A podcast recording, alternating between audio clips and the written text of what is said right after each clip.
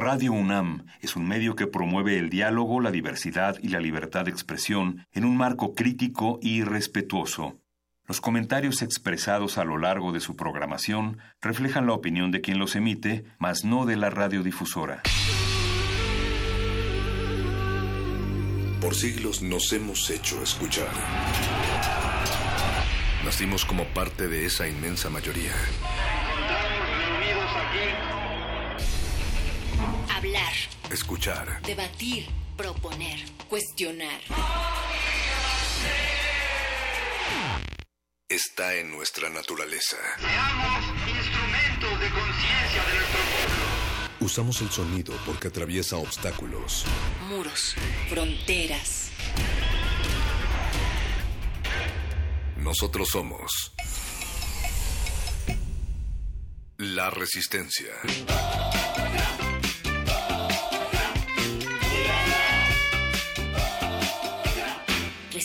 Modulada. Entonces, lo que es la publicidad de boca en boca, ¿eh? Es más efectiva que el de la televisión. Toda la raza ahí en el pueblo traía la onda de, oye, ¿sabes a quién vamos a lanzar de alcalde? A Mon. Y el Mon ni sabía, ni se había dado cuenta, ni se había enterado. Pero un día cayó allá a la cantina, al foco rojo, que está en la zona, aquí es la zona rosa. Allá el color es un poquito más subido, pero más decente que la de aquí, coño. Total, llegó Mon a la cantina, al foco rojo, abrió las persianas y estaba lleno de raza dentro de la cantina. Nomás lo vieron llegar y empezaron a codearse todos. Oye, ahí viene Mon, cuñado. Pues que hable Mon, que se aviente Mon, raza. Y Mon se aventó al tablao, ni tardo ni perezoso. Nomás llegó al tablado y el primer discurso extraoficial que se aventó ahí con la raza le dijo, ¡Raza! Resistencia modulada.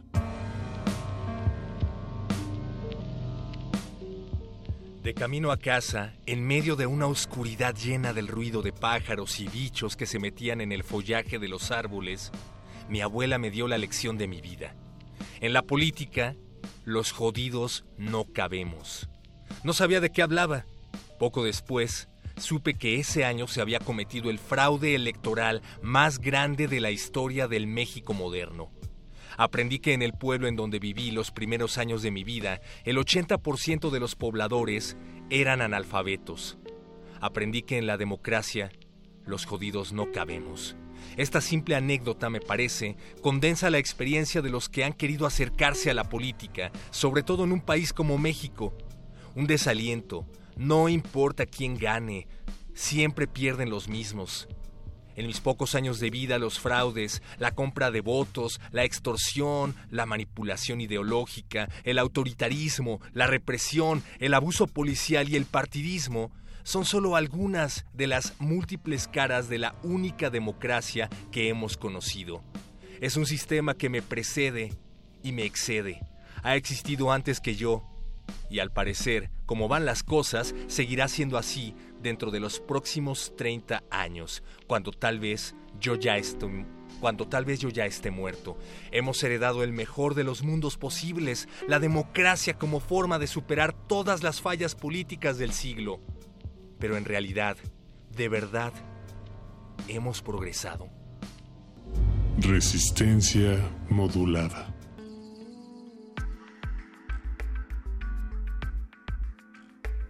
Resistencia modulada entre estas y otras preguntas, algunas como si los millennials son los que decidirán estas elecciones en el 2018, si la guerra sucia es tal, si la desinformación puede ser o no verificada, si se discutirá o no qué tal está parado México ante el mundo.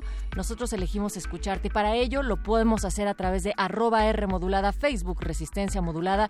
Perro muchacho, muy buenas noches. Natalia Luna, pues efectivamente esos lados oscuros que pocos intelectuales atienden tanto en la esfera pública como en sus columnas de opinión, entre comillas, eh, pues a la hora de hablar del régimen político en el que vivimos, creo que ayudan a comprender por qué, después de tantos siglos de revoluciones y de experimentos sociales y políticos, la democracia, a pesar de basarse en un gobierno de la mayoría, pues no siempre funciona eh, para, para esta.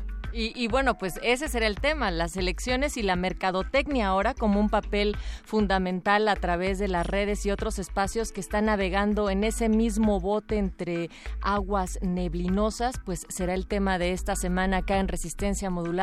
Y también, por otra parte, el lado B, perro muchacho, que tiene que ver con el conteo que, por ejemplo, hizo el INE, como en el ámbito federal se van a elegir 629 cargos, en lo local en 30 estados de la República se van a disputar 17.682 puestos y bueno, pues la campaña hasta ahora se concentra en esa elección presidencial, pero más allá de los grandes eh, figuras y de los aspirantes a los presidentes, pues qué es lo que sabemos de los otros cientos de candidatos o qué es lo que se juega de manera local en los estados. Esto también lo podrán escuchar el día de mañana porque vamos a arrancar a la par con nuestro tema semanal una nueva serie con PDP titulada Elecciones 2018. Esto te compete resistencia porque estamos viviendo un momento verdaderamente histórico y serán los jóvenes quienes decidan el futuro político de este país. Y jóvenes también hay detrás del, cristal, por ejemplo está Oscar Sánchez eh, a punto de decidir su voto y sudando la gota gorda también está por ahí Agustín Mulia en los controles técnicos. El más joven de todos, por cierto. Por cierto, eh, Alba Martínez en la continuidad y bueno, el equipo de la tres veces H Resistencia Modulada que ustedes no pueden ver, pero que está del otro lado de estos micrófonos ante los cuales nos postramos de tal o cual forma para que nuestras palabras suenen, así como los candidatos se tienen que mover de tal o cual forma para que sus palabras parezca que suenan. Y por eso vamos a estarles preguntando esta semana qué tanto ustedes creen, por ejemplo, que se vale o no la guerra sucia en época de elecciones. ¿Y qué significa esto? También nos pueden responder a través de nuestras redes sociales o echarnos un telefonazo al 55 23 54 12. Pero esta semana, perro muchacho, arrancamos también con los muerdelenguas que van a estar platicando sobre familias incómodas enredadas entre letras de diversos autores. Tema de los muerdelenguas. ¿Cuáles conocen? Pues sintonicen en unos minutos más. Llegan el gordo y el flaco de la literatura. Y el gordo y el flaco, pero de los están desinfectándose ya para entrar al laboratorio de cultivos que esta noche va a abordar el cartel del festival Marvin CDMX en compañía de Willy Damash, editor precisamente de revista Marvin. Así es que pues quédense ahí, esto es resistencia modulada. En un país en donde hay muchas tradiciones políticas, escucharemos traiciones políticas de los cadetes de Linares. Ah, ya el primer discurso que se aventó en el kiosco, patrocinado por el partido oficial, se dijo la raza, ¡Raza! Si con el voto de ustedes llego a ser presidente municipal del pueblo, les prometo que les pongo la luz esa que anda de moda, la luz mercantil. Oye, mon, es mercurial. También si las pongo, centavos sobran. Todo. Resistencia modulada.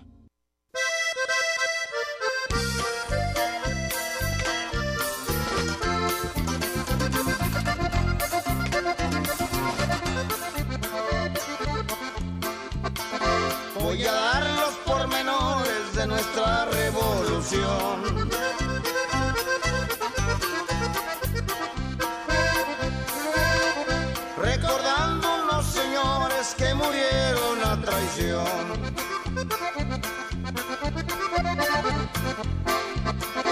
A Madero lo mataron Victoriano y su ambición.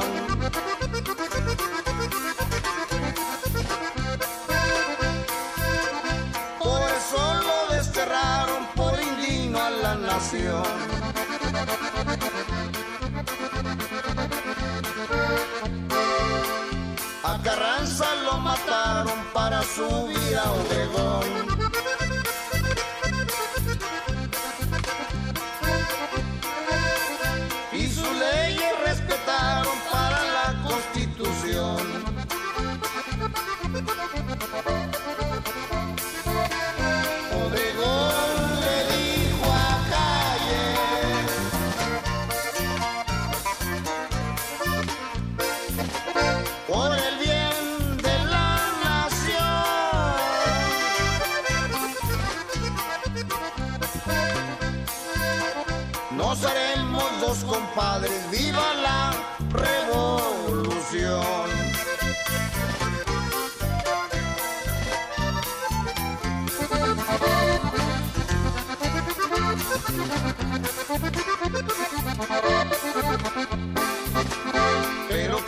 Pero cállese a un zorro, era un tipo muy sagaz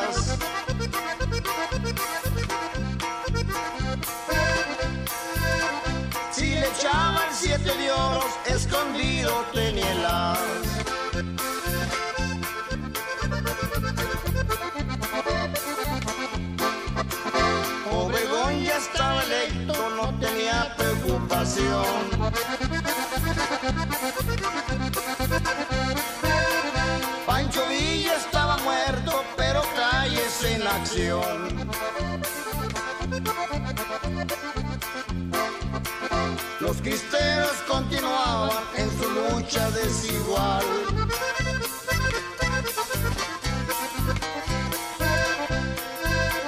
Mientras ya se maliciaban lo de José León Toral.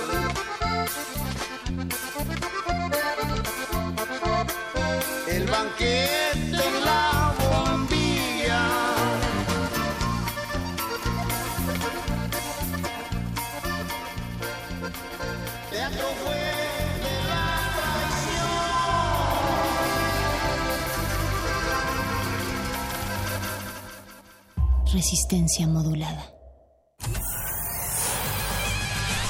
Lánguida la luna libra la lid lúbrica de libros. Maleable la mente emula al mutante milenario. Muerde lenguas, letras, libros y galletas.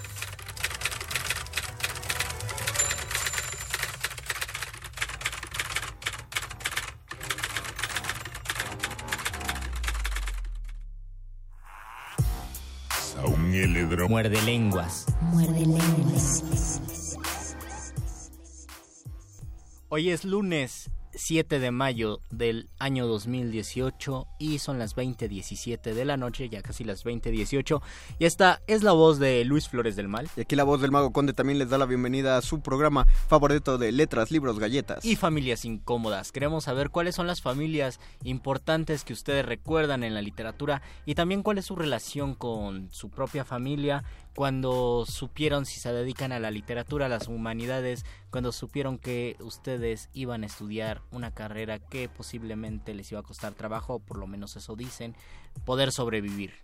Para eso pues queremos que se comuniquen con nosotros porque ya tenemos un Facebook donde pueden mandarnos sus mensajes y sus me encorazona. Estamos en Resistencia Modulada en Facebook. Estamos en también en teléfono en cabina 55 23 54 12 para que nos pasen sus comentarios. Si no, los pueden poner en el Facebook. Tenemos un Twitter arroba R modulada que prometemos en algún momento. ¿Sí tenemos para consultar. revisarlo? Yo espero que en algún momento. Ah, bueno, vientos. Entonces sí, arroba R modulada, ahí nos pueden comentar también. Queremos saber cuáles son las familias que les incomodan, cuál es la relación con su familia. ¿Ustedes creen que de alguna manera tener simpatía por los libros, por las letras, pueda pueda tener como consecuencia una ruptura familiar, sus padres leían, gracias a sus padres es que ustedes leen, o por el contrario hay una ruptura porque pues a lo mejor sus papás querían que ustedes fueran ingenieros o astrónomos o químicos y de repente dijeron yo quiero estudiar letras. Sería interesante que alguien nos comentara, por ejemplo, si en su ecología familiar, si en su casa no, ustedes, si que son lectores, si en su casa no había lecturas, pues como que, que propiciaran que ustedes generaran este gusto. Me parece que las opiniones podrían estar divididas, sobre todo porque primero pensamos que sí, que cuando se estudia letras o cuando estudiamos por lo menos en la facultad de filosofía, los padres se ponen un poco preocupados y dicen, pero ¿de qué vas a vivir? ¿Cómo es eso? Si los padres tienen una formación de vida, un concepto de, de vida diferente. Sin yo creo que por lo menos así me pasó a mí en la facultad, todos los papás, las mamás de mis amigos, pues lo veían como algo bueno. Decían, bueno, pues ya llegaste a la universidad, tú quieres estudiar eso, pues allá tú, sigue adelante. Solamente creo que una persona, una amiga que estudió filosofía, sí, sus, su mamá y su papá se preocupaban mucho por ella y le decían, es que cómo vas a estudiar filosofía, de qué vas a vivir, qué vas a comer, en qué vas a trabajar. Teníamos, a- habíamos entrado más o menos al tema cuando hablábamos acerca de ofertas laborales, De ofertas y- laborales, y, sí. y carreras que tienen que ver con la literatura y justamente pues marcábamos el que, que es un estigma no tan gratuito, eh, sino que sí está bien fundamentado el hecho de pensar que pues cuál es la oferta laboral, ¿no? Cuando hemos visto en el periódico que alguien solicite directamente un escritor Se eh, solicita literato. se solicita literato, experto en filosofía. euclidiana. No, hay, hay de corrección de estilo, etcétera. Sí habríamos, habíamos marcado una serie de opciones eh, laborales, pero pues directamente cuánto, cuántos pueden decir que se dedican de tiempo completo y que no sean Sistema Nacional de Creadores a, a a la escritura creativa y a raíz de eso pues que surgiera la natural preocupación de, de, la, de los familiares a propósito de saber eh, cómo es que van a evitar morirse de hambre cada, cada quien. Y tampoco creo que sea tan grave como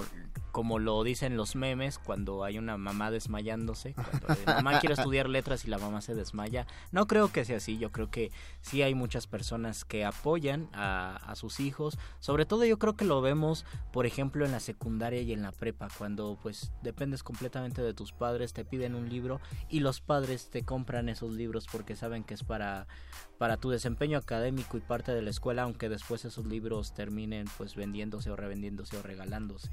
Ustedes, por favor, coméntenos a propósito de qué, qué está diciendo ya la gente en el Facebook Live. La gente en el Facebook nos dice, Elena Cirot nos manda saludos, José Hola, Miguel Elena. Barajas García nos manda una, un emoji con corazoncitos y ya tenemos algunas personas que se han unido, pero todavía no nos comentan su triste o venturosa historia. Por un lado están las familias reales, las familias que con las que convivimos y nuestros padres, nuestros hermanos que nos pueden decir sí o no a las letras y también tenemos las familias de la literatura, las familias controversiales de la literatura y yo Ah, creo que es ¿cómo? muy importante porque uno de los grandes libros o dos de los grandes libros de la literatura pues están pensados con familia de la literatura hispánica. Me refiero a Pedro Páramo y me refiero también a los 100 años de soledad que es una gran familia y son los 114 años que más o menos dura eh, la gente viviendo en Macondo desde que se funda hasta que nace el último buen día. Creo que pensar la familia desde la literatura, desde la literatura hispánica, es muy importante porque nos hace, nos, nos refleja mucho de lo que somos, nos hace pensar que nosotros también somos esa gran familia. Por, por lo menos en 100 años de soledad. En Pedro Páramo ya es una familia disfuncional y una familia que nos cuesta mucho trabajo comprender, pero que también existen en la vida real. Que ah, ah, yo pensé que también ah, eh, ibas a mencionar acerca de, o, o no sé si existe el ejemplo, pues, de familias que crean eh, la literatura.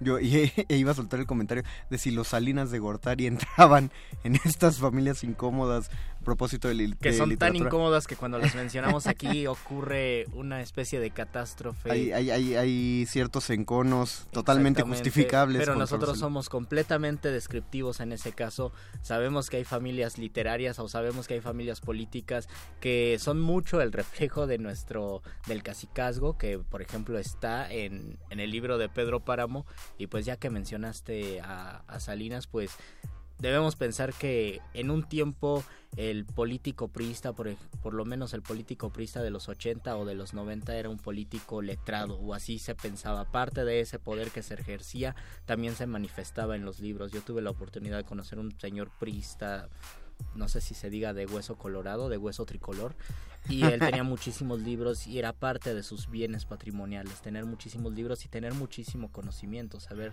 de literatura era parte de eso. Y pues si ustedes no habían, no lo sabían o se perdieron ese muerde lenguas, una vez mencionamos que Raúl Salinas tiene algunos poemas ahí publicados y que tendremos que leerlos. A ver, es más, no lo hemos leído. es más, los voy a buscar, pero Bueno, mientras mientras tanto, vamos a leer unos comentarios que ya nos llegaron aquí a nuestro Facebook de Resistencia Modulada. Nada más que no le puedo subir esta cosa, a ver si puedo leerlo. Yo me aislé de mi familia gracias a los libros. Híjole, los libros te dirán de nada. Aquí estudiaron administración y contaduría, pero yo me incliné hacia otro lado. Un saludo al Colegio de Pedagogía de la Facultad de Filosofía. Oh, saludos, saludos. a los pedagogos de filosofía.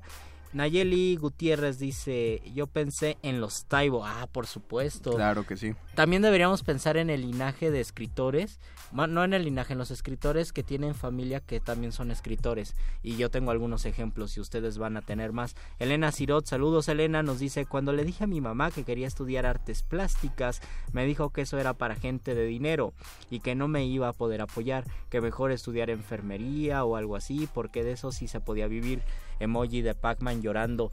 Elena, entonces si estudiaste enfermería o algo así o si te decidiste por las artes plásticas. Hay muchísimos casos de padres, hijos que escriben y casos donde a veces el padre es el bueno y el hijo no, o casos donde se da donde se dan profesiones contrarias y muy truculentas. Una de ellas es la del poeta argentino Leopoldo Lugones. Leopoldo Lugones es un gran poeta de Argentina, comparado un poco con Ramón López Velarde, contemporáneo, es un es un poeta importantísimo, por ejemplo, para Jorge Luis Borges.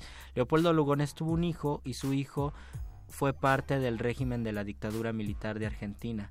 Decía otro poeta, Juan Gelman, que cuando Leopoldo, mientras Leopoldo Lugones escribía poemas en un papel, el hijo de Leopoldo Lugones cuando creció se convirtió en un torturador del régimen de la dictadura de Argentina y, y, escribía letras en la piel de los seres humanos. Eh, yo creo que es uno de los casos más tremendos y más sorprendentes. un caso muy relajado pues es Efraín Huerta, que su hijo David Huerta también escribe, o Telma Huerta, Telma Nava, que... Ah, no, Telma Nava, perdón, Telma Nava era esposa, la segunda esposa de Efraín Huerta, que también es una poeta y es una gran poeta, está en el en la antología de poesía en movimiento y Raquel Huertanava, que es la hija de Telma y de Efraín, también escribe. Y, es una cosa que da gusto cuando uno escucha a hablar o, lee eh, lo que ha escrito David Huerta, que no es alguien que, que cuando, cuando, un hijo se, eh, se, dedica a la literatura y el padre se dedicó a la literatura y se dedicó muy bien a la literatura, generalmente existe el miedo de que llegue a ser la sombra de su padre, ¿no? O, le persigue y muchas ese fantasma. Veces puede ser. Muchas, claro que muchas veces puede ser, sí, pero lo, me agrada mucho el caso de David Huerta porque no es para nada, no es para nada este caso. Y además él, él sabe lidiar muy bien. No es como Marco Antonio Muñiz y el Coque. Ándale, que hasta que hasta Marco Antonio Muñiz este sí regaña en, regañó en entrevistas a, su hijo. O Rodrigo González y Amandititi. No, bueno, eso sí es muy incómodo, pero... Esos ya son palabras mayores. Esos ya son palabras mayorcitas, pero está por ejemplo el caso de Alejandro Dumas, que su papá también su papá también escribió. Sí Alejandro Dumas padre y pero y sobreviven. Hay un par de cosillas pero no son tan reconocidas está el caso de Luismi y su papá ahora que está de moda la serie. Ah por favor yo no he visto los últimos dos capítulos. está bien yo, no voy a, yo, no voy a, hablar no me spoilees porque me los, el primero lo vi. Yo tenía otro ejemplo importantísimo en la literatura española los Panero. Panero es un poeta más o menos del 20 o del 15 y tiene a dos hijos, Leopoldo y Luis María Panero, me parece que se llaman. Los tres son excelentes poetas. Yo creo que he leído al padre y a uno de los hijos. Uno creo que tuvo problemas mentales muy fuertes, bueno, tuvo problemas con su salud mental, está en creo que está internado o lo internaron en una clínica, creo que era el padre. El hecho es de que algún día cuando volvamos a hablar de la locura y de la literatura podemos tomar escritores que fueron diagnosticados mentalmente con problemas y ese es el caso de la familia Panero en España. Seguramente debe deben existir muchos hermanos poetas también en, en México o narradores poetas, por ejemplo. Ahorita se nos van a ir ocurriendo. Mientras tanto, ustedes, ¿cuáles creen que sean las familias literarias importantes, tanto como de escritores como en los libros. No, no alcanzo a ver, pero el, último comentario que está ahí en Facebook Live es este. ¿Es nuevo o...? El, no, es el comentario ah, de Elena. Bien, entonces pues deberíamos pasar a una pausa musical. Vamos a hacer una pausa musical. Deberíamos. Vamos a escuchar algo. Eh, según yo, vamos a escuchar algo en portugués. Sí, vamos a escuchar a Caetano Veloso. Muy bien. Una canción que le escribió a su papá. Esto es Muerde Lenguas, Letras, Libros. Galletas y familia. Ah, sí, galletas. y familias de galletas. Muerde, muerde, muerde. Muerde lenguas. Nunca, nunca mais. O grande espelho que é o mundo ousaria refletir os seus sinais. O homem velho é o rei dos animais. A solidão pedra ao sol. As linhas do destino nas mãos a mão apagou. Ele já tem a alma saturada de poesia, soul e rock and roll. As coisas migram e ele serve de farol. carne, a arte, arde a tarde, cai no abismo das esquinas. A brisa leve traz o olor fugaz do sexo das meninas.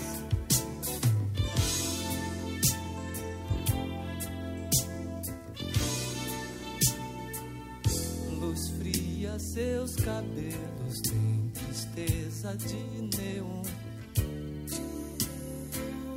Belezas, dores e alegrias passam sem um som. Eu vejo o homem velho rindo numa curva do caminho de Hebron. E ao seu olhar, tudo que é cor muda de tom. Os filhos,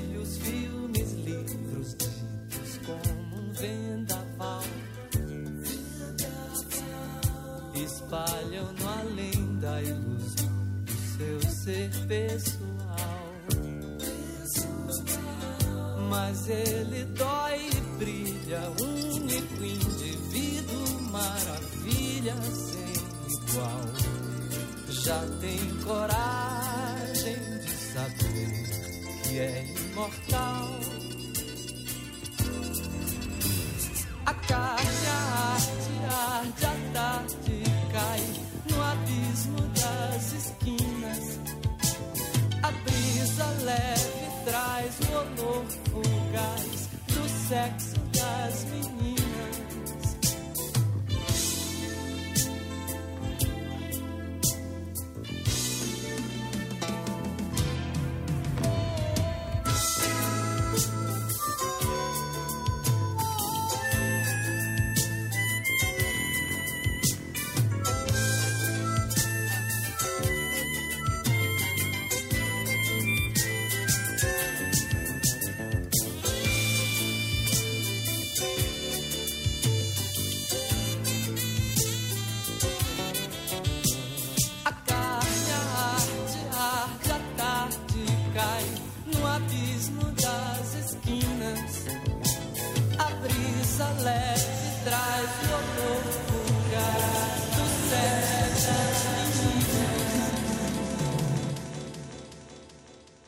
Muerde, muerde, muerde. Muerde lenguas.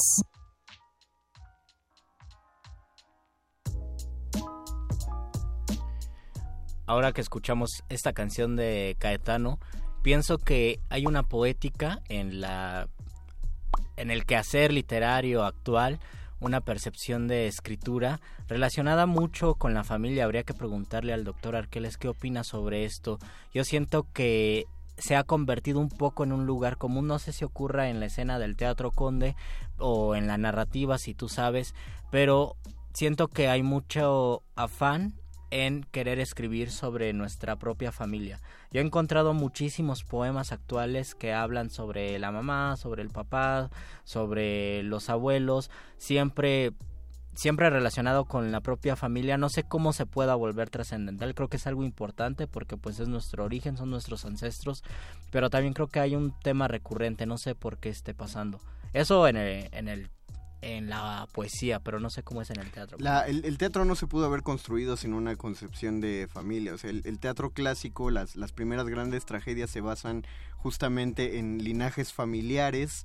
Y eh, en perversiones divertidas. Y en, y en, en perversiones enormes de, de, estos linajes sagrados. Es decir, el, el claro ejemplo de, de una familia torcida en el teatro, pues es la tragedia la tragedia cuna de toda la época ¿Edipo? griega, que es Edipo Rey, el tipo que mata a su padre y sube al lecho de su madre, con quien engendra cuatro hijos, oh, los cuales... Eh, pero, en tu cara, Manuel Acuña. Ahí es toda una, una historia eh, tal cual familiar y maldita, porque el, el padre de Edipo eh, había sido maldito por los dioses porque él en uno de sus viajes antes de volverse rey de Tebas, en uno de sus viajes se encuentra a un muchachito, a un efebo, efebo, efebo se le llama a los, a los adolescentes... Uh -huh.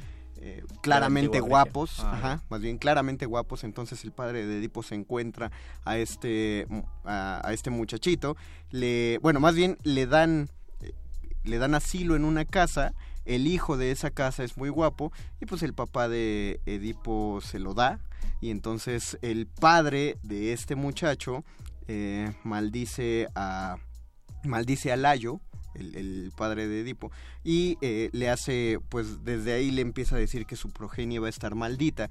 Entonces, pues Layo engendra a Edipo, ahí le dicen que Edipo lo va a matar. Layo, para evitar que Edipo lo mate, eh, lo manda a matar, pero pues el pastor que iba a matar a Edipo se tienta el corazón y nada más le atraviesa el pie con un gancho, los pies con un gancho. Edipo significa el de los pies hinchados, y lo deja ahí perdido en un, en un páramo. Eh, Edipo hace lo que cumple la profecía, pues mata a Layo en un cruce de caminos y va y sube al lecho de su madre. Su madre engendra cuatro hijos. Eh, dos de ellos se matan entre sí en la batalla de los siete contra Tebas porque uno de ellos estaba defendiendo a Tebas, pero el otro que era Polinices estaba en un en un ejército contrario, entre los dos hermanos se matan y luego ahí pues se quedan llorando dentro de Tebas eh, Antígona e Ismene, que son las hermanas de ellos dos, porque Antígona quiere enterrar el cuerpo de Polinices, pero no la dejan enterrar el cuerpo de Polinices porque es claramente un traidor ante los ojos de Tebas, y eh, pues ella de todas maneras se molesta y va y se encierra en una cueva y se mata, o sea, es, es una familia Oye, maldita. ¿cómo puedes, cómo se puede justificar que Edipo, pues, anduvo con su mamá, que no sabía que era su mamá y era mucho más grande? ¿Por qué dijo, me gustan las, me gustan las mamás? Pues porque es la, no, porque es la ella no era, pues piensa, es la antigua eh, Grecia. En primer lugar, ¿qué tanto podemos decir que era mucho mayor? Pues ponle unos 17 años. no, eso es demasiado, Sí. porque piensa en la esperanza de vida de la A los época. 14 que lo haya tenido. 40 ya eran muy viejos, o sea, los 40 años eran excesivamente viejos. Pensemos, pensemos que ella pudo tener a los 14, a los 15 años a, a Edipo y Edipo cuando llega al rey puede tener la, al, al trono puede llegar a tener la misma edad. Eh, No sé, o sea, es- la, la, la distancia de edades de entrada puede no ser tan, tan larga y aunque lo fuera, eh, pues lo mismo, es, es la antigua Grecia y según las historias se enamoraban de algo más que la estética. Entonces, Y ahora se, se volvió, bueno, no sé si se volvió a resurgir la idea de Edipo, pero sí hay un guiño en, en Infinity War. ¿Tú lo, tú, lo, ¿Tú lo escuchaste? ¿Lo entendiste? No, ¿en habla de habla de Edipo en alguna parte. Sí. Bueno, alguien que sepa, Sí. alguien que sepa, refresqueme la memoria porque hay un guiño a Edipo en Infinity War. Ah, sí, Mientras tanto no, vamos pero a dime, leer. dime, dime, ¿qué hacen? Pues es que no me acuerdo, yo creí que tú lo habías cachado y que lo ibas a explicar, pero pero mal. No sé de qué me hablas. Bueno, dice, hola muerde lenguas, Diana Janet nos dice, hola, Hola, Diana. lenguas, cuando yo les dije a mis padres, oh no, se acaba de subir, esperen, Con el, con el cursor. con el cursor. Agarra los dos deditos y ándale así. Ah, oh, acabo de, acabo de entender esta tecnología, maldita sea, no puedo. Espérenme, espérenme amigos, les voy a leer los comentarios, yo sé que estamos al aire, pero ya está.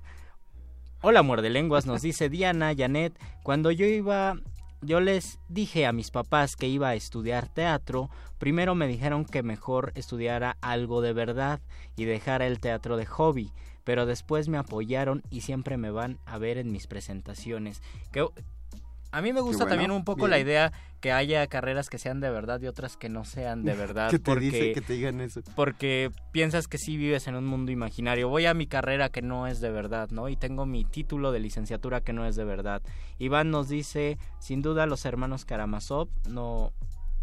De, de familia, es una familia disfuncional, por supuesto. Elena Sirot nos dice, a Edipo le gustaban las MILF. Y a, Jo- Yocaste es la MILF por y experiencia. José, José Miguel Barajas García nos dice, ¿ustedes qué les dijeron en su casa cuando decidieron seguir el camino de las letras? En mi caso, yo dejé la prepa agrícola para estudiar filosofía Muy y hacer la revolución, pero no me dejaron en mi casa, no te dejaron hacer la revolución, qué mal. Por eso, por eso cuando decidí estudiar letras españolas para dar clases de español no hubo no hubo mayor problema. Saludos desde Jalapunk, amigos. Saludos a Jalapa, José Miguel Barajas. No sé cuántas personas, cuántos de ustedes quisieron hacer la revolución y por eso entraron a estudiar letras o a estudiar teatro o a estudiar humanidades. Creo que también pasa muchísimo con antropología. Hay carreras definitivamente que están mal vistas, pero pues pues qué le vamos a hacer, por algo existen esas carreras. Y hay otras que son importantes que existan, por ejemplo, letras clásicas, que muchos no se atreven a estudiar letras clásicas porque si dicen, si ya letras hispánicas es un problema, Y ahora imagínate. ahora imagínate aprender griego, griego y latín, latín.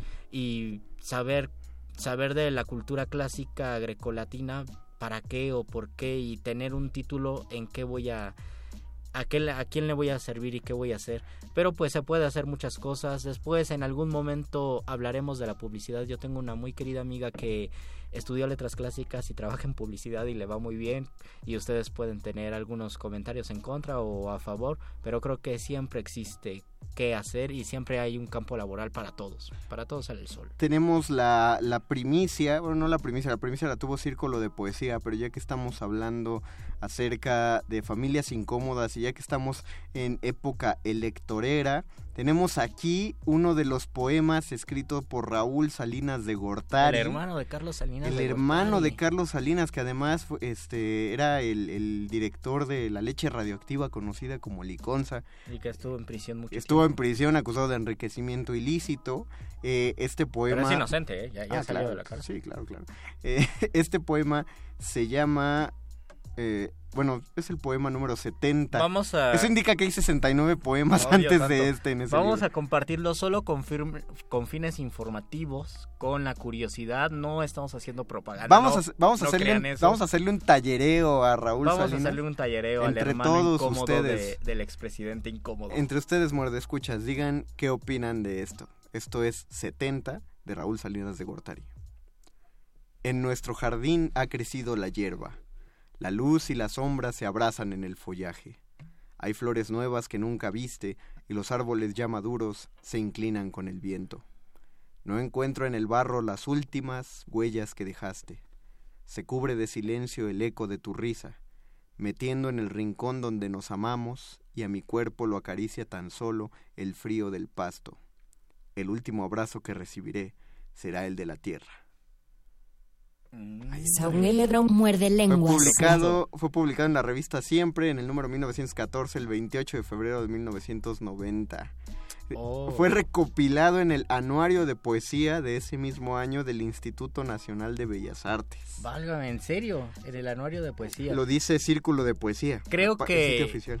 ya no existe, pero antes en México existía una publicación anual que donde se recopilaban los poemas que habían aparecido en diferentes revistas, los mejores poemas. Entonces, un poeta cada año tenía la tarea de buscar cuáles poemas se habían, se habían publicado en ese año en diferentes revistas y escoger los que más le- les gustaran. ¿no? Pues esto es del Y 90, Este es- es el anuario de poesía. Eso, eso significa que hubo un poeta en 1991 o 90. En, o sea, su- salió un año después, me imagino, el No, año de salió en el poesía. 90. En el 90 salió en el anuario Ah, de claro, poesía. claro, claro. Es decir, salió en la revista un año y un año después salió en el anuario de poesía, porque la edición es un año después. Ok. Eso significa que una persona leyó muchas en muchas revistas muchos libros de muchos poemas, encontró ese poema y dijo, "Este poema es digno de pertenecer al anuario de poesía mexicana." ¿Quién habrá sido? La pregunta es, ¿quién habrá sido el editor del anuario de poesía y el, el coordinador Pero, del anuario pero de pues poesía de pensemos, 1990? era el 90 y el 91, Sí, claro, o sea, era el mero claro. salinato, así que quien lo hizo, pues... No sabían dónde se metían. Tú, Luisito, tú que eres el experto de poesía, así, tal cual, Así, objetivamente, al- como se dice al chile. al chile, objetivamente, ¿qué opinas del poema de Raúl Salinas? Opino que es un poema que tiene lecturas, o sea, no se nota un poema improvisado, no se nota un poema eh, que tenga que haya salido a bote pronto, que lo haya escrito en de la noche a la mañana, siento que es un poema reflexivo, es un poema que entra en el canon, en el canon de la poesía que lo, que lo había marcado Octavio Paz o lo había marcado Javier Villarruti, una poesía nocturna, una poesía crepuscular, una poesía reflexiva. Siento que está en ese en ese tenor, en ese tono el poema y también lo relaciono con poemas actuales. Creo que no ha habido demasiados cambios en la poética tangenciales en la poética mexicana y este tema reflexivo puede ser de un poeta que lo escribió hace 30 años como o de un alguien que lo escribió hace 30 años como Raúl Salinas, una persona que tiene tal vez unos 25 y que lo está escribiendo en este momento. Creo que es un poema que se evidencia que tiene lecturas, que tiene ya un trabajo y que sí se nota que hay otros 69 poemas atrás de Está- ese. Estás diciendo que no es malo. No, ajá, exactamente. No es malo, a mí, a mí no me llama la atención, siento que es un poema más, pero no creo que sea un poema malo. Pero ustedes qué Órale, piensan? eres muy justo. Jorge. Carballar Fuentes, la literatura viajó junto conmigo en todas mis rebelías. Una manera de rebelarse me parece que también es la literatura y una maestra no, nos comentaba en la facultad que a ella le decían es que tú te la pasas perdiendo el tiempo leyendo todo el día, nosotros estamos trabajando y tú te la pasas leyendo porque relacionaban la lectura y creo que está muy bien con relajarse, con divertirse. Y un maestro que de siglos de oro al que yo admiro y respeto muchísimo, Musiño, nos contaba que su papá quería él era mecánico, el papá de Musiño, del maestro Musiño, y su papá quería que él estudiara ingeniería, porque decía, tú puedes ser un gen- ingeniero automotriz y a mí me apasionan los carros, creo que podemos hacer un gran equipo. Y después Musiño le dijo, papá, ¿sabes qué? Voy a estudiar letras. Y su papá sí se decepcionó un poco y le dijo, pero ¿por qué vas a estudiar letras? Yo quería que estudiaras ingeniería y pusiéramos un tallercito y Musiño le dijo, bueno, podemos poner un taller literario. Esa, esas, esas anécdotas son las que a mí me, de- me hacían pensar en la facultad. Muy bien, voy por buen camino, no te preocupes, todo llega a su tiempo y de verdad nadie se ha muerto de hambre. Hay por ahí un comentario grandototote. Sí, es el que leí de Ah. José Miguel Barajas y Elena Cirot dice, a mí sí me gustó el poema Cara de sorprendida, el poema de Raúl Salinas. Pues vamos. ¿Tú qué piensas del poema, Conde? Eh, yo, yo, yo soy muy poco sensible, así para anotar bien. No, bueno, más bien lo que me conmueve, me conmueve, pues. No, Exacto, lo leo sí. y, y da- transmite algo. Pero como tú dijiste, parece un poema más. No transmite nada, solo. Solo me- me parece- imágenes crepusculares y lamentaciones vagas. Ajá, sí, vez. es muy, es muy bucólico, chafón, eso sí. O sea, no está, la- lo que yo noto es que no está mal escrito. O sea, tampoco es un tuit triste. No es, exacto, no es un, no es un poemo, Ajá. emo, tal cual, pero eh, sí tiene... El, el tema es un lugar común, pero no está escrito con lugares comunes. Eso ya es sorpresivo, Eso, ¿no? eso, que no eso, tenga lugares comunes en lo que escriba. Y pues o sea, me- si llega alguien de 15 años con ese poema a un taller, yo digo, órale. se lo paso, se lo paso, Ajá, se- vas por sobre todo si es de los sí. primeros, pero me, me llenó de, de placer los últimos dos versos, que dice, el último abrazo que recibiré será el de la tierra. Oh. Me, me pareció, no, no, yo digo por quien lo escribe, entonces me, me pareció este digno de, de, de- de encomiar este, este poema, qué padre. Este, vamos a, vamos a hacer una pausa Vamos a musical. hacer una pausa para- musical para, que eso- terminar de escribir unas cosillas. para que eso convoque al doctor Arqueles. Y vamos a escuchar a Jorge Drexler Noctiluca. Esto es Muerde Lenguas, letras, libros, galletas. Y familias.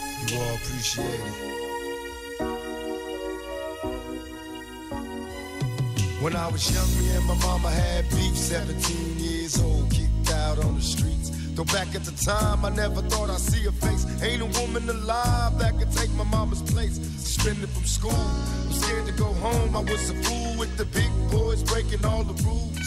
Shed tears with my baby sister. Over the years, we was poor than other little kids. And even though we had different daddies, the same drama when things went wrong, we blame mama. I reminisce on the stress I caused. It was hell, hugging on my mama from a jail cell. And who thinking elementary? Hey, I see the penitentiary one day. Running from the police, that's right. Mama catch me, put a whoop to my backside. And even as a crack fiend, mama, you always was the black queen, mama. I finally understand for a woman it ain't easy trying to raise a man. You always was committed. A poor single mother on welfare. Tell me how you did it. There's no way I can pay you back. But the plan is to show you that I understand. You all appreciate it. Don't you know we love you, sweet Dear mama, Place no one you, it. Don't you know we love you? Now ain't nobody tell us it was fair. No love for my daddy cause the coward wasn't there. He passed away and I didn't cry. Cause my anger wouldn't let me feel for a stranger. They say I'm wrong and I'm heartless. But all along I was looking for a father, he was gone. I hung around with the thugs, and even though they sold drugs, they showed a young brother love. I moved out started really hanging. I needed money of my own, so I started slanging. I ain't guilty, cause even though I sell rocks, it feels good putting money in your mailbox. I love paying rent when the rent's due. I hope you got the diamond necklace that I sent to you. Cause when I was low, you was there for me. You never left me alone because you cared for me. And I can see you coming home after work late. You're in the kitchen trying to fix us a hot plate.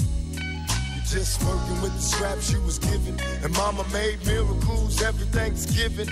But now the road got rough, you're alone. You're trying to raise two bad kids on your own. And there's no way I can pay you back.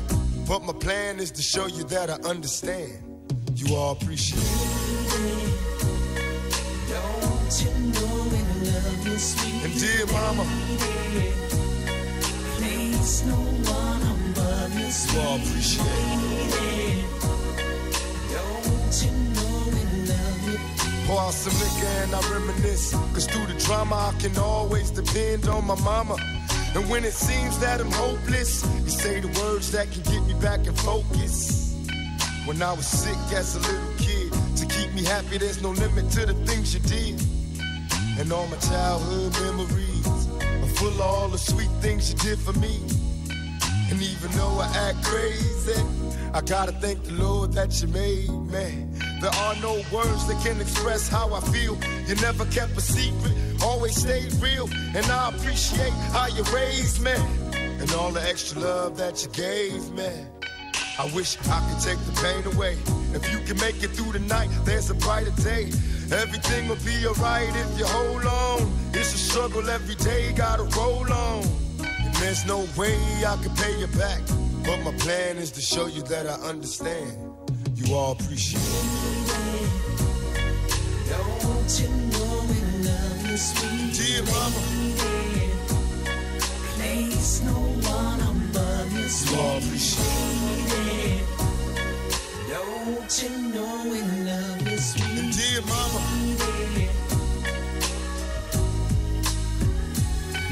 dear mama.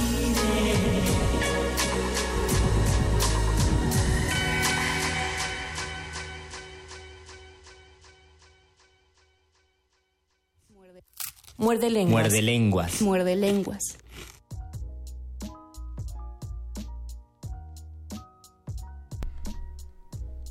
Regresamos a Muerde Lenguas, Letras, Libros, Galletas y Familias Y Enredadas. familias enredadas disfuncionales. Y pasamos al último segmento de este programa, el la, momento apoteósico de la noche. la hora de la iluminación. Con el doctor Arqueles.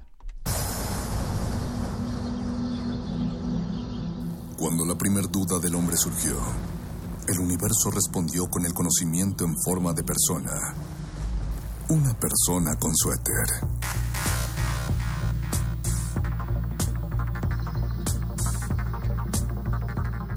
Es la hora de la iluminación con el doctor Arqueles.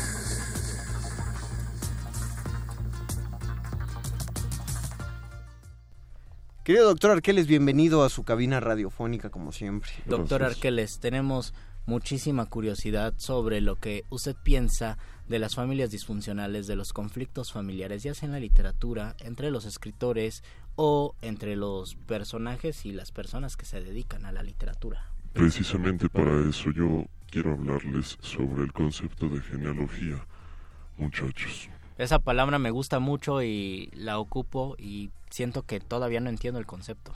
Eh, Básicamente puede explicarse como la manera de explicar la realidad a partir de las circunstancias y no de las causas. Es decir, em, se cree muchas veces que la genealogía tiene que ver con mirar hacia el pasado y el Es, linaje es lo que iba a decir justamente después de la definición que dio. y encontrar causas. Sin embargo, el asunto está en que la genealogía se ve reflejada en nuestra realidad cotidiana. No es algo que esté plasmado en el pasado y que por lo tanto no podamos resolver.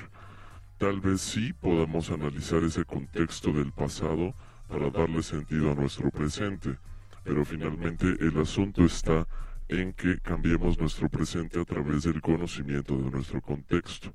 Y eso aplicado a las familias significa precisamente entender que muchas veces no podemos cambiar a los familiares y que las circunstancias son de determinada manera, pero nuestras acciones pueden ser distintas ante esta circunstancia. Y no entenderlo pienso que puede traer como consecuencia el papel de que nos guste ser la víctima decir es que a nosotros nos fue muy mal porque nunca nos apoyó nuestra mamá, nuestro papá. Yo quería ser el gran escritor, pero mi papá me dijo que no, entonces esto me causó graves problemas en mí y, no sé, no sé hasta qué punto sea verdad esto o estamos responsabilizando de más a nuestra genealogía. El asunto está, Luis, en que hay una red es un tejido bastante complejo de circunstancias y, pensemos precisamente en un árbol genealógico. No es como que la manzana podrida tenga la culpa de todo. El árbol tiene una estructura, tiene raíces, tiene un tronco, tiene hojas, tiene frutos y flores y a partir de esto tenemos un conjunto, un elemento orgánico, una serie de elementos orgánicos que establecen un organismo y así es como funcionan las familias en realidad. En este sentido es que podemos analizar el contexto y no nada más quedarnos en el resultado o en la raíz o en el tronco. Todo tiene que ver. Mm, también pienso en, en Oriente, doctor Arqueles, donde sí hay un proceso muy parecido al psicoanálisis, como de tener compasión por la genealogía o por los ancestros para curar una cadena de, de cosas que pueden ir desde la enfermedad hasta los pensamientos destructivos, ¿no? Eso es la idea común. Sin embargo, parece más bien enfocarse en saber observar, reitero, las circunstancias. El verdadero asunto con la mayoría de las filosofías orientales es que nos proponen aceptar las circunstancias, no buscar justificaciones ni razones en el pasado o en el futuro, sino estar en el presente, en el aquí y en el ahora, y ver a partir de ahí tal vez una genealogía distinta que no tendría que ver con mi papá me hizo o mi hermano no me daba tal cosa de pequeño, sino con por qué somos en conjunto una familia que funciona de cierta manera. Un buen ejemplo precisamente serían los personajes de Cien años de soledad. Sí, definitivamente. La familia Buendía y nosotros, y además qué bonito apellido, la familia Buendía. Nosotros creo que nos emparentamos mucho con esa familia, también con la familia de Pedro Páramo, cuando le dice, cuando, cuando, ay, se me, se me olvidó el hijo de Pedro Páramo, Juan, Juan Preciado, llega a Comala y le dice una señora, yo estuve a punto de ser tu madre, porque tu madre en ese momento estaba en su luna, entonces me dijo, pues tú llega y sé la esposa, hazte pasar por mí y quédate con Pedro Páramo esa noche para que él piense que soy yo y después ya, ¿no? Cambiamos de lugar.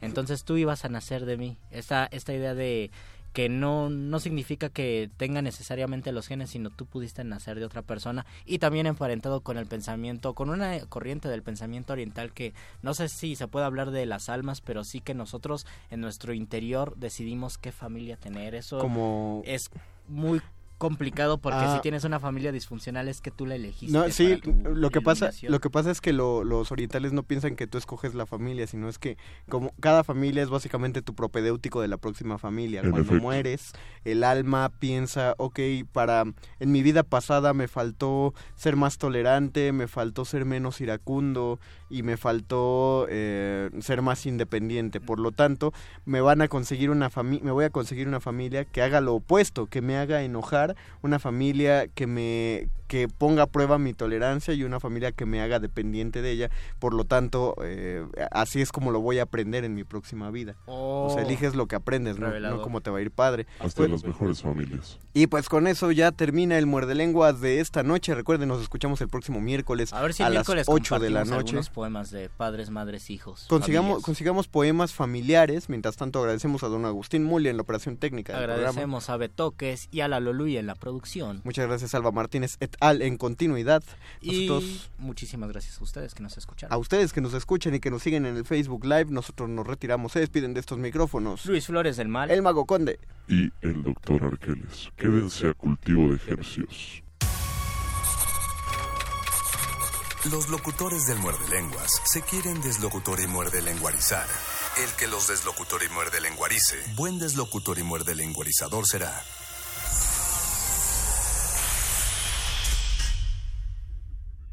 Resistencia modulada. Demostrar que existe disciplina, orden predisposición para la lucha. A 50 años del movimiento estudiantil de 1968. Radio UNAM ha abierto para usted un buzón de voz en el cual queremos oírlo. ¿Vivió usted esos tiempos? ¿Tiene una historia que compartir? ¿Sabe algo que merezca ser difundido? Marque al 56 23 32 81 y déjenos su testimonio. M68. Voces contra el olvido. Todos tenemos algo que contar. Radio UNAM. Experiencia sonora.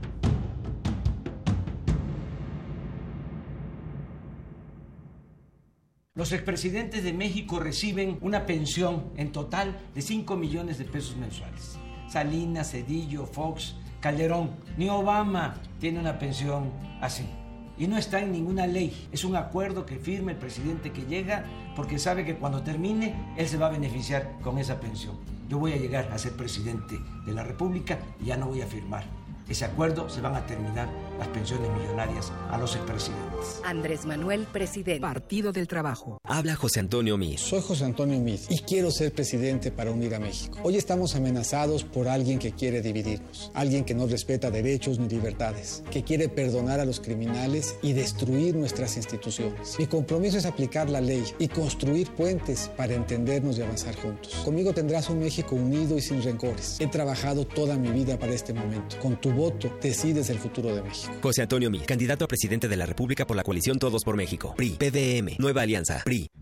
Ballets de todos los tiempos. Música medieval, barroca, moderna. Los sonidos que hacen mover al cuerpo en un solo programa. Diáspora de la danza, lunes a viernes a las 6.40 de la mañana y su retransmisión a las 3 de la tarde. Por el 96.1 de FM. Radio UNAM. La esencia de una ciudad innovadora es acortar las desigualdades.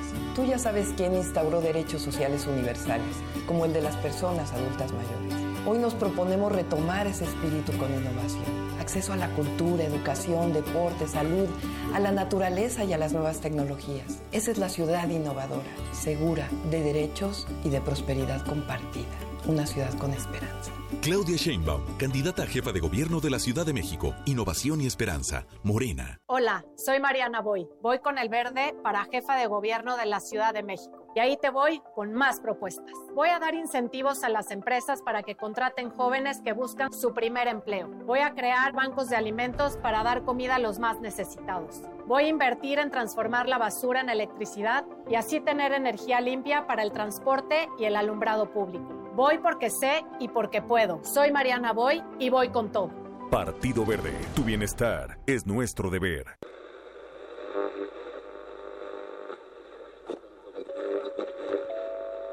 Desde las cabinas de Radio UNAM, relatamos al mundo. Relatamos al mundo. Relatamos al mundo.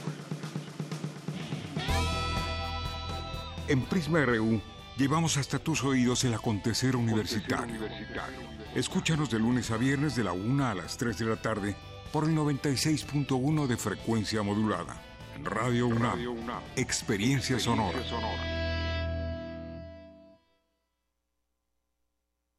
Dígame, doctor, ¿cómo sigo? A ver, abre la boca. Respira profundamente. ¿Has seguido el tratamiento al pie de la letra? ¿Para qué? Si no sirve de nada. ¿No sirve de nada? Puros pretextos.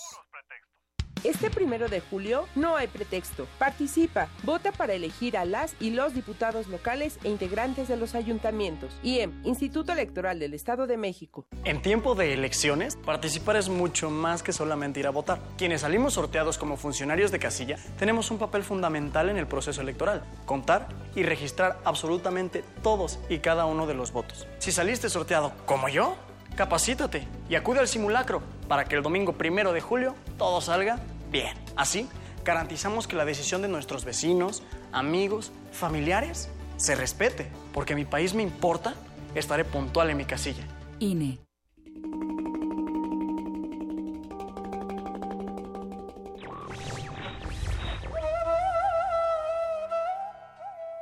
El hombre está condenado a ser libre.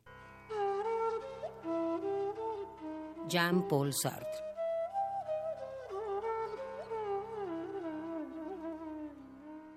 Radio UNAM. Resistencia modulada. Interrumpimos lo que sea que esté haciendo para traerle este corte informativo. La, la nota nostra. El último lugar para informarte.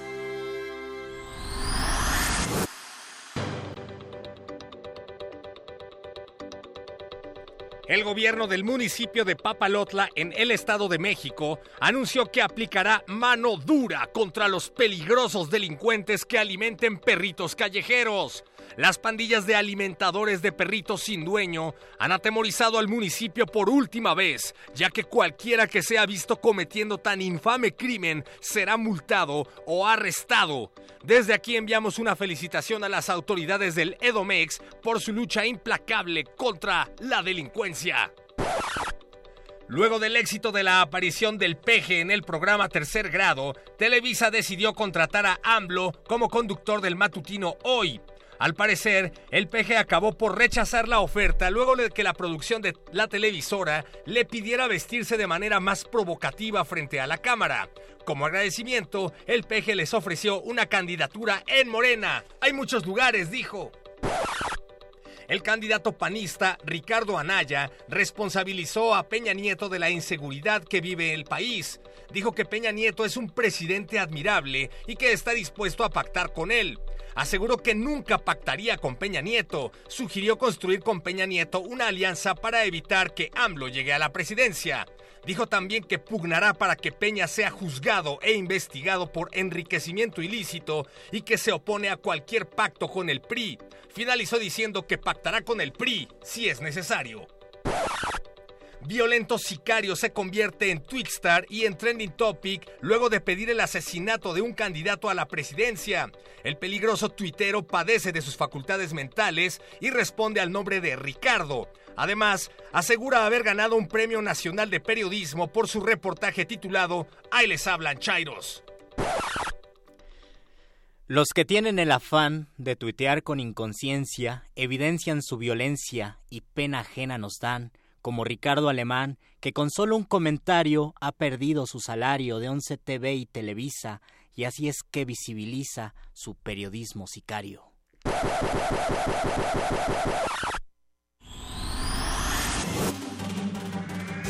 Estas fueron las últimas noticias que debiste recibir.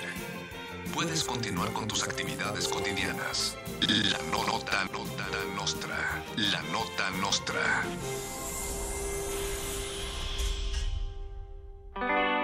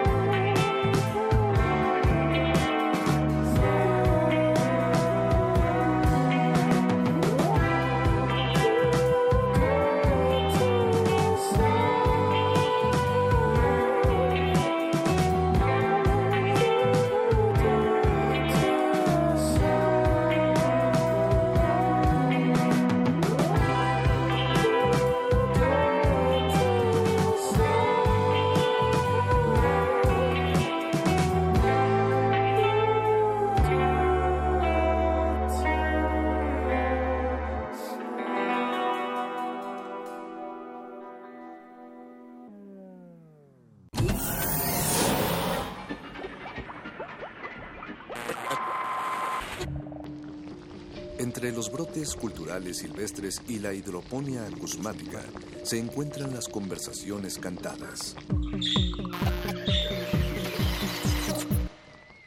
Estudiamos el milagro de la música libre en el aire.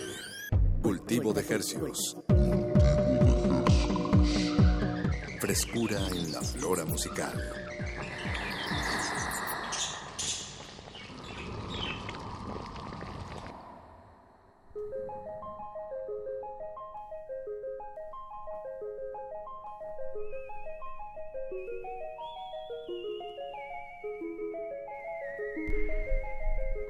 Organismos audiosensibles y radioceptibles inmersos en las ondas hercianas, bienvenidos a otra emisión de Cultivo de Hercios. La vitrina musical de resistencia modulada, modulada, que se atomiza y transmite cada lunes y jueves a las 9 de la noche en compañía de música recién hechecita que hacemos llegar hasta sus oídos. Por Radio UNAM 96.1 de FM. XEUN. Y llegamos a la aldea global a través de nuestro portal en línea www.resistenciamodulada.com. Muy buenas noches. Buenas noches. Buenas noches. Siendo hoy mayo 7 eh, del 2018 a las 21 horas con 13 minutos, les da la bienvenida a su servidor Apache o Raspi. Y su otro servidor Paco de Pablo en compañía de Eduardo Luis Hernández Hernández en la producción, Agustín Mulia en la operación de este programa, Alba Martínez en la continuidad y Alberto Betoques en, el WhatsApp platicando con, sus amigos, me cae.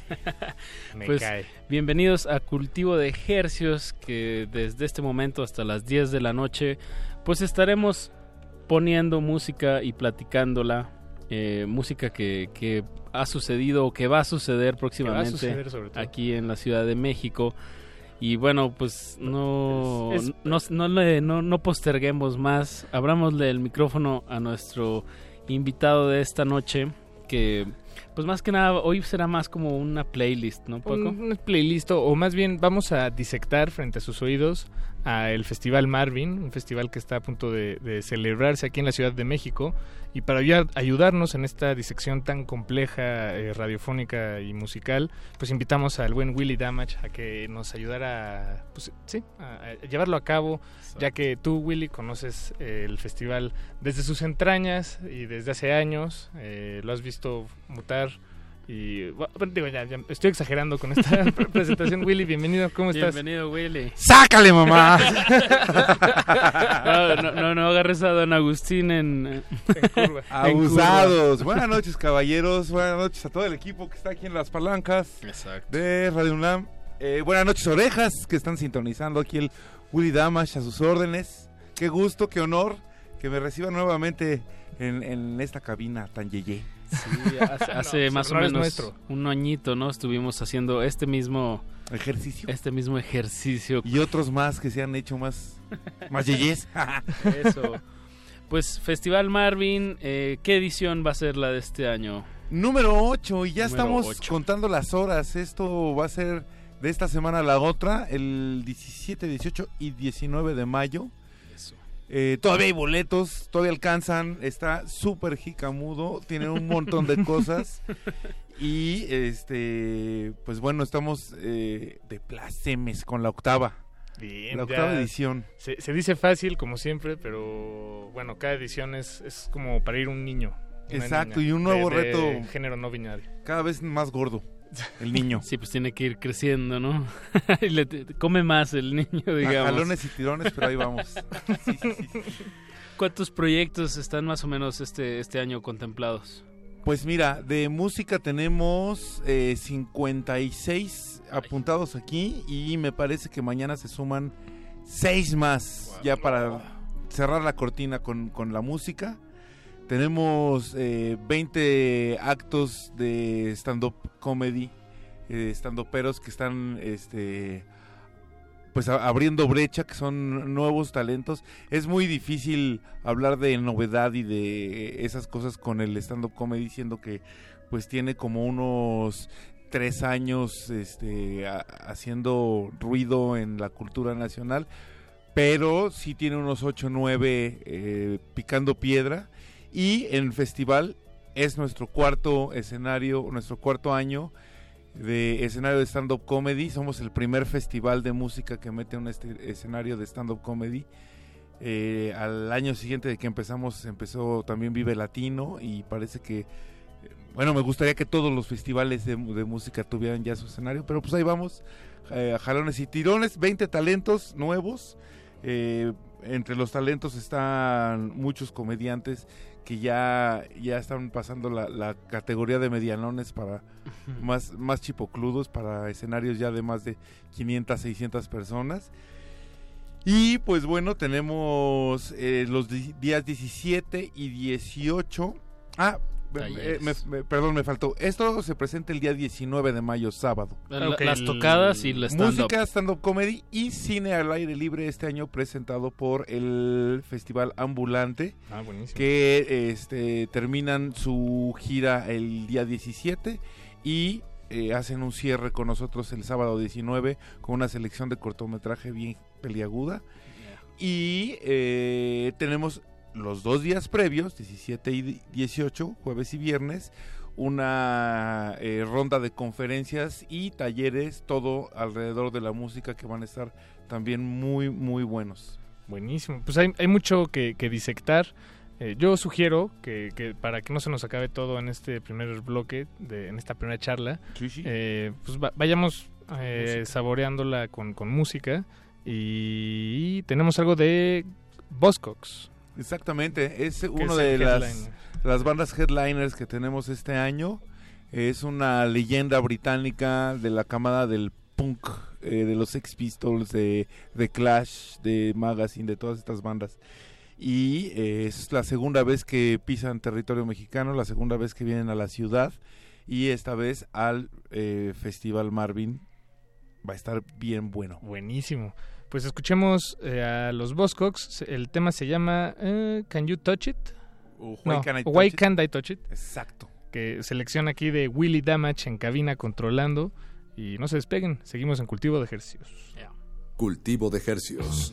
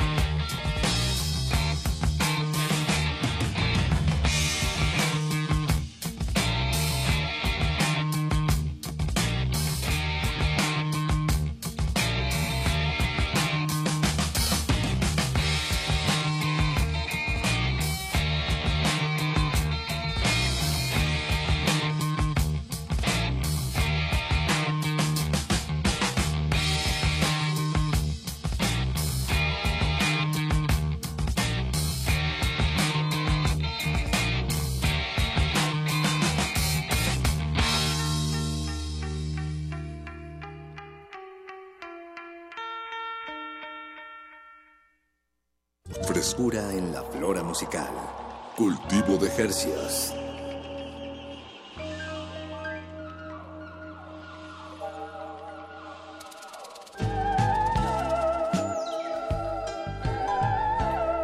Acabamos de escuchar Why Can't I Touch It de la banda británica The Buzzcocks. que tocarán en el Festival Marvin este 17 y 18, 17, 18 y 19 de mayo. Pero los toquines son solamente el 19. Ah, sí. Exacto. Solo es un día de, de- de De- música. de De música y danzón. De música y de danzón, que bueno, pues qué, qué bueno que lo mencionas, Apache. Son tres días de, de festival, solo es uno de, de música. ¿Y cómo es posible que quepan tantos. ¿Cuántos quedamos? 56 56 bandas. actos en un, en, en un día, en un festival. Bueno, Pues cada quien Pues toca hablemos una rola nada más. Exacto. es un microfestival. Estaría buenísimo. Lo, lo tardado es cambiar, pero vamos a poner eh, como que dos escenarios juntitos para que toque uno una, toque Pues, otro, el otro en el, otro escenario. Son soundchecks de cinco minutos. No, express. sin soundcheck, así. Así eh, como... como vinieron. Pues Una rola y sin Con lo soundcheck. que traen puesto. bien, bien. Digo, pues de- creo que vale la pena contar la, la historia o bueno, eh, de- desmenuzar este la, la cuestión del formato de, de este festival. No, no se celebra en un solo lugar como suele, como acostumbramos normalmente. Aquí en México es el único que se me ocurre que conozco aquí de esta ciudad que, que- que se, se lleva a cabo en muchas sedes. Eh, ¿En dónde, Willy Damage? Pues te cuento, la, la, eh, la telenovela estuvo muy bueno porque el décimo aniversario de revista Marvin eh, se quería celebrar con un montón de bandas eh, este, en, el, en el Parque México, gratis para todos. El, Pe- dec- el décimo aniversario, aniversario hace ocho Hace años. siete. Siete. Hace años. siete estamos celebrando Sí. este 17 años en la revista y queríamos celebrar el décimo aniversario con un mag- magno pachangón y a poquito de que sucediera el dichoso pachangón nos mandan un, un saludo de la delegación y un aviso que decía oigan vamos a, a, este adoquinar el parque y no lo pueden usar para su fiesta ¿qué creen? No. Entonces así como que en un este movimiento pánico le hablamos a toda la, la gente, todos los cuates que tuvieran a la mano un foro para prestar. Y pues ahí te van unas tres, cuatro bandas y echa la mano y se sumaron y se solidarizaron. Y este, pues de ser nada más un vulgar display of power este parisudo, se convirtió en, de- en la edición número cero del festival, en, la en el primer festival Marvin, en una convivencia entre vecinos, entre toda la gente de la Roma Condesa que este pues que echó la mano y que le entró al quite y este definió eh, por default el, el- el formato de los siguientes años. De hecho, cuando acabó el, el festival El cero. el cero, este, le decíamos todos a Ceci, la mera jefa de, de revista Marvin, ¿qué onda? El año que entra bien, ¿a quién van a traer? Espérate, dejas algo del susto del primero, no Sí, te no, han claro. llevados. Ya, ya ahorita Este, cuántos foros son, eh, empezaron con cuántos y ahorita cuántos cuántos Fueron sedes creo son? que seis u ocho en el primero. igual es una locura. Sí, porque pues llegar de buenas a primeras a decirle al bar Pele- al bar Pérez, oye, presta tu foro y te echo ocho bandas y este hacemos fiesta. Pues, ¿Cómo? ¿Y, y qué o cómo? ¿Qué? Este, ¿Cómo ¿quién- se llama el juego? ¿Quién va a traer el hielo? Sí. Total que se logró, se logró este, este sumar a, a estos foros. Han ido cambiando con eh, los años de festival y ahorita este ya nos como que estabilizamos en mantener ocho este escenarios ocho escenarios que van a estar eh, presentando alrededor de 10 bandas cada uno este Desde el mediodía. desde la una de la tarde damos el banderazo y este van arrancando casi simultáneamente todos los foros. Y este año eh, tenemos a eh, Caradura, Pata Negra, eh, Sin Espacio 246. El Plaza. El Plaza, se, se- el Plaza. Regresa. Ya habíamos hecho este fiesta con, con el Plaza. eh, después esto, eh, entró al quite Covadonga y ahora regresamos con el Auditorio Plaza. Bien, buenas. El stand-up comedy tenemos eh, el- la Taberna Woco sobre Nuevo León. eh, El Foro Bizarro. Exactamente, Foro Bizarro. Y el Parque España. Parque España es eh, orgullosamente nuestro gran escenario gratuito para toda la gente, tengas o no eh, este pulsera para entrar al festival. Allí tenemos una selección de lo más chipocludo de cada escenario y este desde la una de la tarde, que de hecho allí es el banderazo de salida, hasta las 8 de la noche. Mm. Música continua, banda tras banda, tras banda, tras banda. Y eh, al, el- en punto de las 9 de la noche empieza el, el cine al aire libre allí mismo en, ¿En Parque Cine Espacio? En Parque ¿Es? España. Ah, ok. Parque Eso, España gratis Parque para España. todos. Está No, buenísimo. Súper bueno, súper, súper bueno. Y además también tienen eventos en- Departamentos, se me estaba olvidando, también está en, Ah. en- en la lista de popularidad. Ahí en Álvaro- sobre Álvaro Obregón. Exactamente, está muy bueno la, la selección de, de foros. Son de cupo limitado todos, entonces tú vas, te compras tu boleto, lo canjeas por una pulsera y con esa pulsera puedes entrar a todos.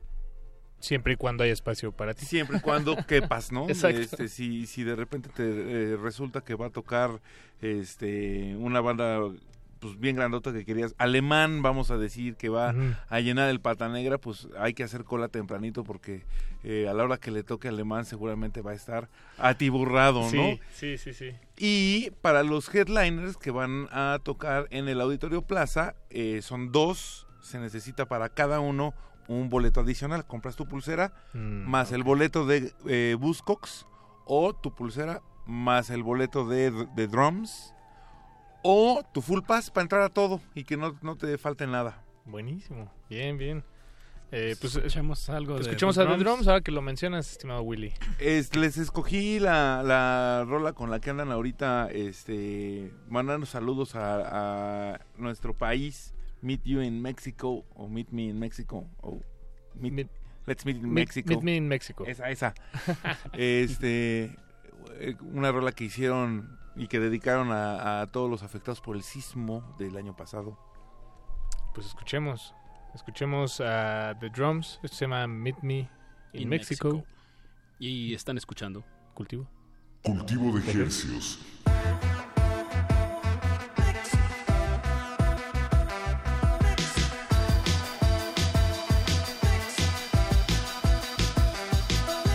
Last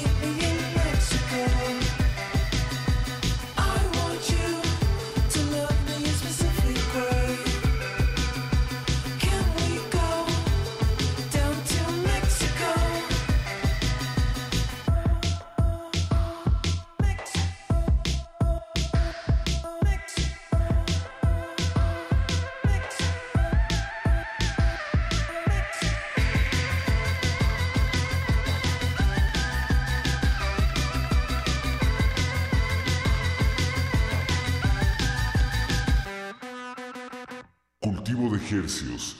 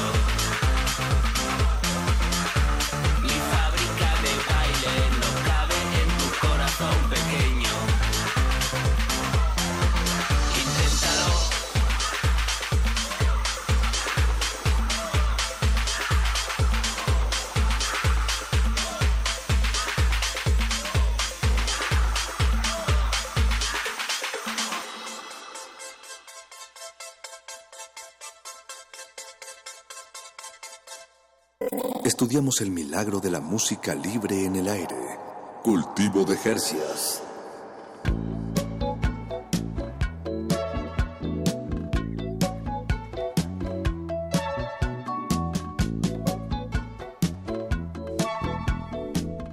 Escuchamos a Joe Crepúsculo, antes de eso a The Drums, en esta disección gerciana que estamos llevando a cabo esta noche en compañía de Willy Damage sobre el Festival Marvin que se celebra ya la próxima semana. La próxima más, semana, que, más que disección, de esta la otra, es sí, perdón, 17 y 18 talleres y el 19, el mero día, 19 de mayo, el mero día de todas las tocadas. Cincu más de 56 bandas. Mañana van a estar anunciando todavía. Six más. Exacto, para que estén atentos a las redes del, del Festival Marvin. Su página oficial es festival.marvin.com.mx. Me equivoco, no, no, no, ese es. Arroba Festival Marvin en, en En las, redes. las redes redes. sociales para que estén al tanto y, y, pues chequen, digo, ahorita pues tenemos muy poquito tiempo para hablar Digo, de tantas bandas. De tantas bandas, pero digo, sí, sin duda es una... A ver, en, en el cartel hay representadas muchas de, de los proyectos eh, pues, nacionales o incluso muchos de ellos de, de aquí de la Ciudad de México o de bandas que, que son de otros estados y ahora radican aquí en la Ciudad de México. Como co- Ramona. Ramona, por ejemplo. Señor Kino. eh, el Monstruos del Mañana. En fin, digo, eh, este, está Tino el Pingüino eh, y Simpson a huevo ahí representando... eh, pues digamos los los hip hoperos independientes con, con pues que están haciéndolo bien, ¿no? Que están bien colocados ahí en, en el gremio. Te- tenemos a otras bandas como los Honey Rockets, mucho más emergentes, este llevan poquito tiempo, me parece, los Honey Rockets. Garage de- es la una banda que arrancó Jorge Vilchis de La Gusana Eso. Ciega. Garage, eh, Locote, Locote, Locote, está Ujú. buena Sí. esa banda. Sí, sí, sí. Eh, digo, Está Vaya Futuro, Rubitates de- del Estado de México, Vaya Futuro de Tijuana, Marcela Viejo de Monterrey. mm, ¿Quién más? ¿Quién Coco más CC de? Chihuahua. Ah, de Chihuahua. Pero ahora vive aquí, me parece, ¿no? Se acaba de mudar. Se acaba de mudar. Y- No, y, muchos, más de, ¿qué serán? Como unos 8 o 10 pai- de representantes de países, bueno, de talento otros países. Pues vienen de Inglaterra, Estados Unidos, Argentina, España, eh, Chile, España, Venezuela, Colombia, Colombia, Ecuador. exacto. Suecia. Sí, Bien. estamos este bien internacionalizados. no, está muy bueno, pero este ahorita ahorita que estábamos hablando de, de las bandas del país, este una de las eh, sorpresas más grandes que yo personalmente me llevé a la hora de, de estar este escuchando música y propuestas para el festival, sin duda es Son Imaginaire, eh, la banda Son Imaginaire. Es una banda muy locochona. Aquí les traemos una rola que les vamos a poner más adelantito. Es una banda este, de un tipo Tom Waits electro. Ok. Tom Waits con caja de ritmos y con sintetizadores muy, muy oscurote, muy siniestro. Y son originarios de la hermana República de Oaxaca. Anda, Órale. ok. Bandón, bandón, muy impresionante, Paquito, muy divertidos, Apúntale. muy, muy buenos. Son muy, este, histriónicos en el escenario, hacen una, una parte muy performática o performera, no sé cómo les guste más decir. Y este, pues con, con este, este apoyo de, de bases electrónicas y encima una voz toda macabra. Tom Waits era súper bueno, gran combinación y eh, pues de, de- de una ciudad que brilla más por el folclore que por los este sonidos de vanguardia aquí pues le callan la bocota al país ¿no? Bien, no, qué gusto, bien. Me encanta cuando sucede eso, que se callan bocas. Bandota bandota y Que bandotas que, más. escuchen más que, que parlotear, ¿no? sí sí hay más más bandas este locales muy muy sorprendedoras. Este bandas extranjeras que también eh, no- nos nos pararon de pelos. Eh, hay una banda que se llama Zulu Zulu españoles que es este un tipo de afrobeat, un trío virtuosísimo que toca afrobeat, pero con un sentido del humor que le quita totalmente la solemnidad de la- lo, lo virtuoso. Mm. Entonces, francamente, te la pasas Bien. desde la un- rola 1 hasta la última, eh, danzando y eh, sacudiéndote a gustísimo, ¿no? Oh, bien. Digo, de España también está Texcoco, con doble X. Qué, Wow. qué curioso que se llamen Texcoco. Me pregunto si, hay un- si es un lugar, eh, O o si es el nombre de otro lugar en- allá en España, o, o- o qué pasó ahí. me lo pregunto. Pero a lo no, pero- lo mejor pero la, no me sucursal, contesto. la sucursal del de aquí. Ah, no. Sí. También de España está Yo Crepúsculo que acabamos de escuchar, que es una cosa muchísimo más cluber, este, ingenuona, divertida, qué sé yo, pop.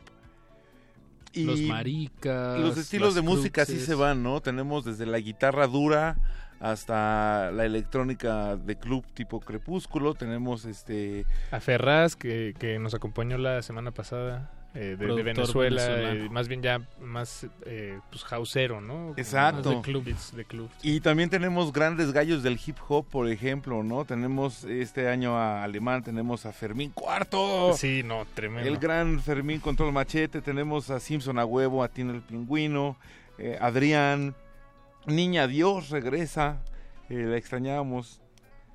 Y, re- y regresa ahora a Festival Marvin. Está este, muy bueno el, eh, el lado de hip hop.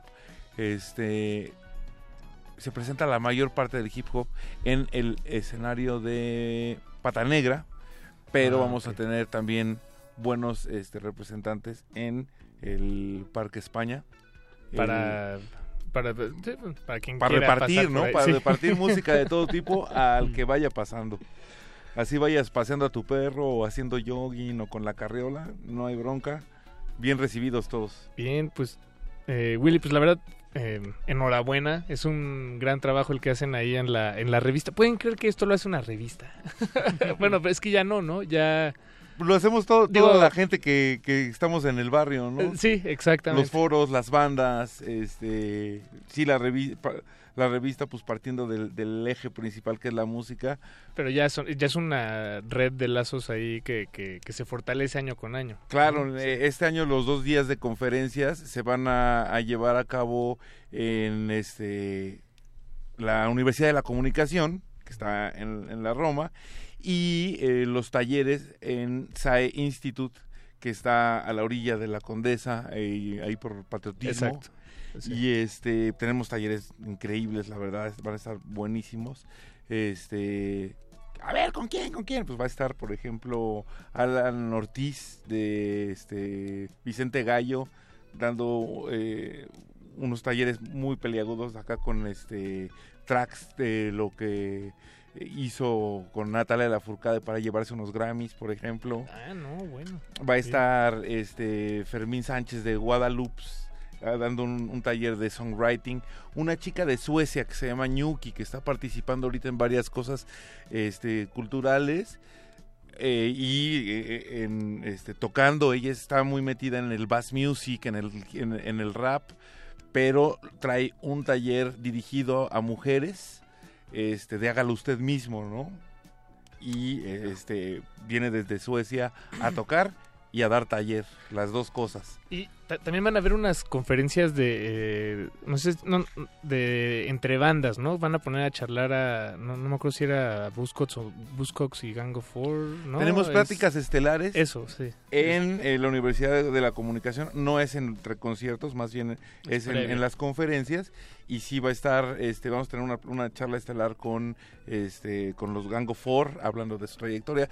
Va a estar Daniel Melero, eh, máster acá, súper eh, productor, el, eh, el encargado del rock argentino. Tenía una Eso. banda que se llamaba Los Encargados, que es considerada la primera banda de synth pop argentino.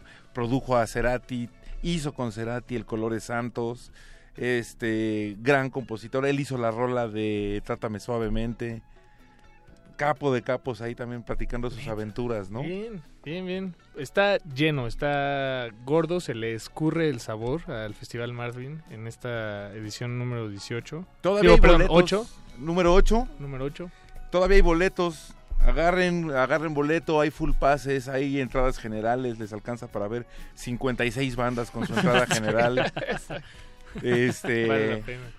va a estar súper súper bueno, es un eh, las, las, las conferencias son incluso este al público. Ah, jala, esa. Ah, ok. Ah, ¿verdad? Bien. Los que tienen pulsera de festival tienen este preferencia para entrar Hasta este, adelante. hasta adelante, pero este si no, también eres bienvenido en las conferencias. Ah, bien. Bien, escucharon las buenas charlas. Incluyente del proyecto de Festival Marvin. Recuerden, se celebra el 17, el 18 y eh, el 19 de mayo. Todavía hay boletos. Y antes de despedir esta charla, o bueno, más bien para despedirla, eh, digo, porque ya lo antojaste, queridísimo Willy, mm, estaría buenísimo escuchar el tema de La Van Son Imaginaire. Sí, sí, sí. Oaxaca. ¿Recuerdas cómo se llama? El- Magnetic, eh, Magnetic. no me acuerdo qué más, pero digamos que se llama Magnética Secas. Exacto, así se encuentra, así se halla, de Levant, La Vanson Imaginaire de Oaxaca. Y pues esto y mucho más, Festival Marvin, 17, 18 y 19 de mayo. Willy Damage en cabina representando. Gracias Muchísimas por gracias, darte la Willy. vuelta, Willy. Un gusto, un honor. Y por darnos este recorrido y, bueno, antojarnos este festival. Cáiganle, se va a poner buenísimo, todavía hay boletos. Ya. Pocos, pero quedan. Bueno, pues escuchemos música. Gracias, Willy. Al contrario, buenas noches. Buenas Gracias, noches. gracias. Cultivo de hercios.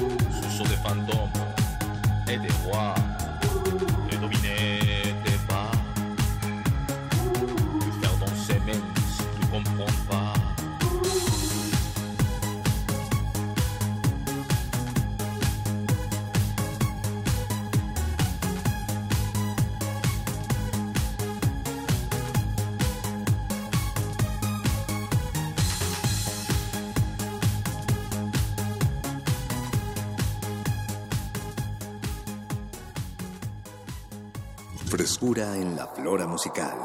Cultivo de hercios.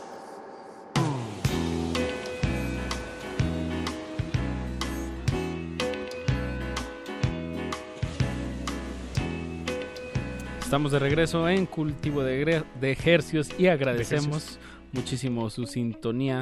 Eh, recuerden, esta es una vitrina sonora de, de la, de la celebración de la música libre en el aire. Así es, de los aconteceres musicales que, que nos atañen.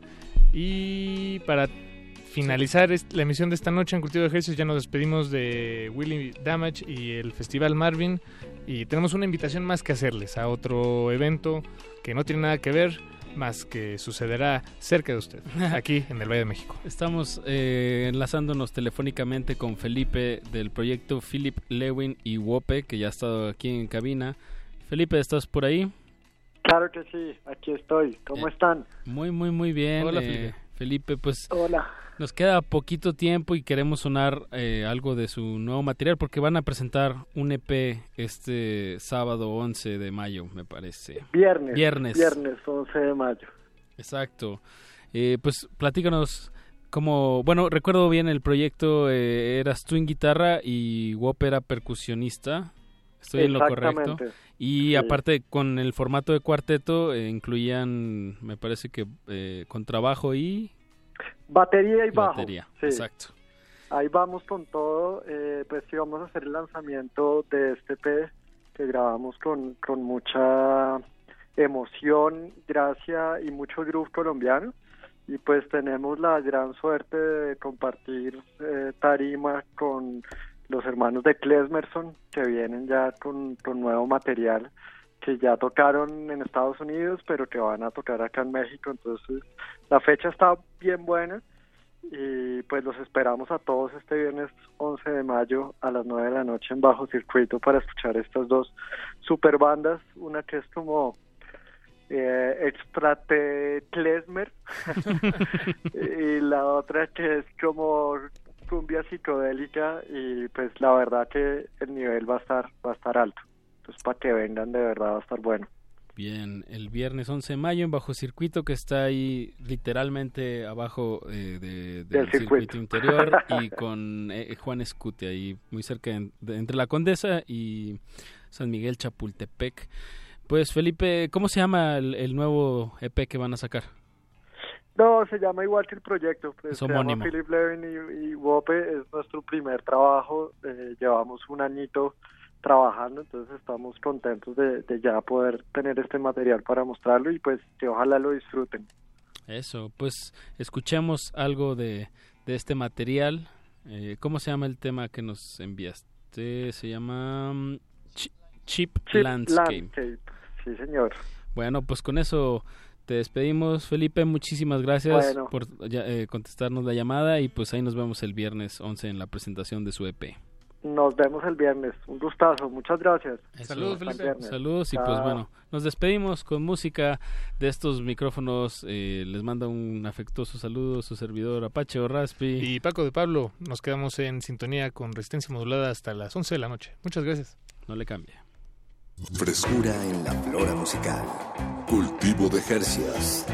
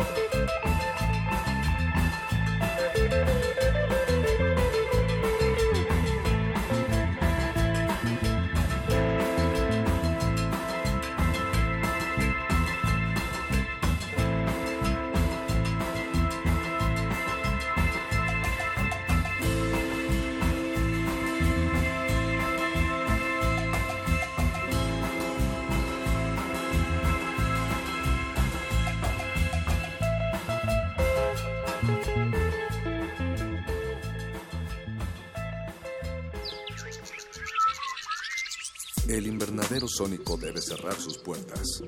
Un procedimiento de rutina. Respira. Vuelve. Cultivo de ejercios.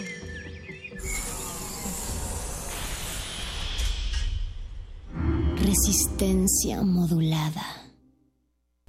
La esencia de la personalidad. La, la, la, se encuentra escondida en la garganta. Aprende a dejarla libre. Radio UNAM te invita a encontrar tu voz verdadera y natural en el taller Conoce tu voz hablada y cantada. Conoce tu voz hablada y cantada. 19 horas para aprender sobre respiración, apoyo, proyección, dicción, entonación y todo lo relacionado con tu voz. Dirigido a actores y locutores en formación. Imparte Sergio Rued. Todos los martes y jueves del 8 al 31 de mayo en las instalaciones de Radio UNAM. Informes e inscripciones al 5623-3272. Tu voz dice todo de ti.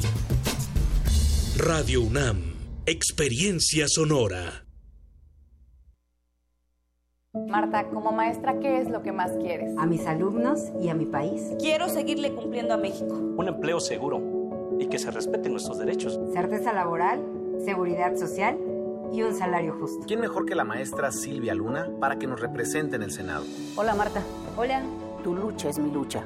Por eso quiero representarte en el Senado. Silvia, cuenta conmigo.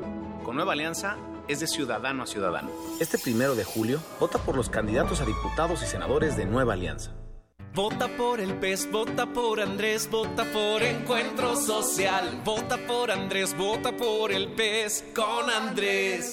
Vota diferente con el PES, PES, PES. Apoyo a la familia con Andrés Manuel. Vota diferente con el PES, PES, PES. Vota por el Encuentro Social. Vota por el PES, vota por Andrés, vota por Encuentro Social. Vota por Andrés, vota por el PES con Andrés. Candidato de la coalición Juntos Haremos Historia.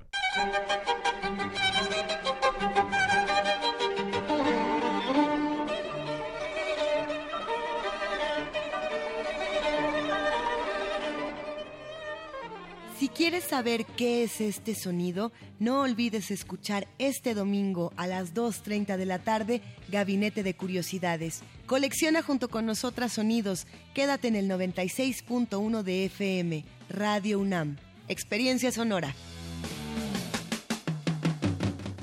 PRD, Izquierda Hoy. Somos la izquierda que se identifica con las y los jóvenes, convencidos de lo que creemos, porque cuando dicen desigualdad, reclamamos igualdad. Cuando dicen jerarquía, reivindicamos la equidad. Cuando imponen control, decimos respeto a la diversidad. Y cuando hay abusos, exigimos nuestros derechos, los de todas y todos, sin distinciones. Estas son nuestras causas, es la actitud con la que vivimos. Hoy es nuestro tiempo y estamos seguros de una cosa. Somos la izquierda de hoy. Yo prometo en mis primeros meses de gobierno Es momento que los políticos guarden silencio. Y hablen los ciudadanos. Estoy cansada de sentirme amenazada por el simple hecho de ser mujer. Con este taxi me gano la vida con dignidad, pero soy ingeniero en sistemas. Estoy cansada de ganar menos que un hombre. Quiero respeto. Quiero oportunidades. Lo que más quiero es igualdad. Con Nueva Alianza es de ciudadano a ciudadano. Cine, teatro, danza, museos, La oferta cultural de la Ciudad de México es una de las mayores a nivel mundial. ¿Te gustaría planear un fin de semana inolvidable? Escaparate 961. La UNAM y la Ciudad de México en un solo lugar. Sintonízanos todos los viernes a las 3 y cuarto de la tarde. Y aprovecha todo lo que esta gran ciudad tiene para ofrecerte. Escaparate 961. Por el 96.1 de FM. Radio UNAM, experiencia sonora.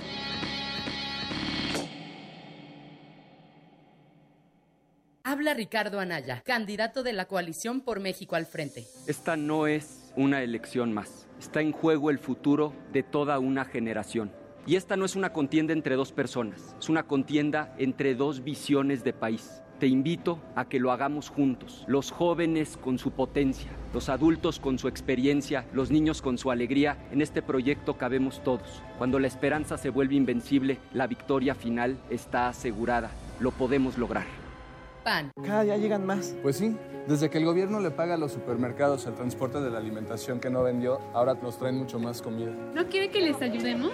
Hoy no, gracias. Pero ya sabe, si necesitamos ayuda, les decimos. En México se desperdicia suficiente comida para alimentar a 20 millones de personas diariamente. Por eso el Partido Verde promoverá reformas a la ley para abrir bancos de alimentos en beneficio de personas necesitadas. Partido Verde, tu bienestar es nuestro deber. Candidato a la presidencia de la República Coalición Todos por México Verde PRI Nueva Alianza. Resistencia modulada. Este espacio se llena con la personalidad de cada quien. Este espacio suena igual que el pasado y las aficiones de una persona. Aquí los individuos entran a descomponerse en las partículas musicales que los conforman. Playlist. Conciertos unipersonales de amplio formato.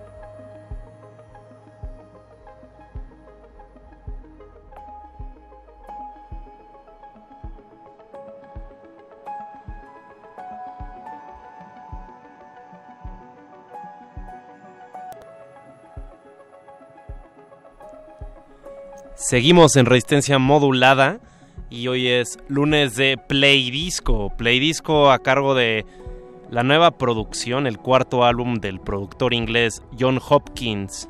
Este disco se titula Singularity, salió el 4 de mayo, es decir, el viernes 4 de mayo. Felicidades a Pacho de Raspi, que por cierto fue su cumpleaños el 4 de mayo. Y estamos escuchando aquí el álbum completito. Empezamos con la canción que le da nombre al álbum, es decir, Singularity y lo escucharemos de corrido para quienes no estén familiarizados en la audiencia con John Hopkins. Este músico inglés es de Reino Unido y es asociado con otros productores igual de, digamos, introspectivos como Fortet. También ha ido muy de la mano con el pianista Nils Fram. Y en las propias palabras del productor, este disco está inspirado en sus experiencias con la meditación, y estados de alteración, pero sobre todo con el trance, que, bueno, va asociado con la meditación. Y también mm, es directamente una referencia al techno que, abro comillas, trasciende en la música coral de solos de piano acústico a psicodelia ambiental. Es decir, hay muchas texturas y hay también varios caminos en loop que se van repitiendo como un tipo de elipse, pero filosa. Escúchenlo, disfrútenlo en esta noche. También les recomiendo mm, más discos de John Hopkins, sobre todo el mix que hizo para la, Late, Late Night Tales. También conozcan más de su música, ya más de 20 años activo. Y sigamos disfrutando aquí a través de Resistencia Modulada Radio UNAM 96.1 de FM.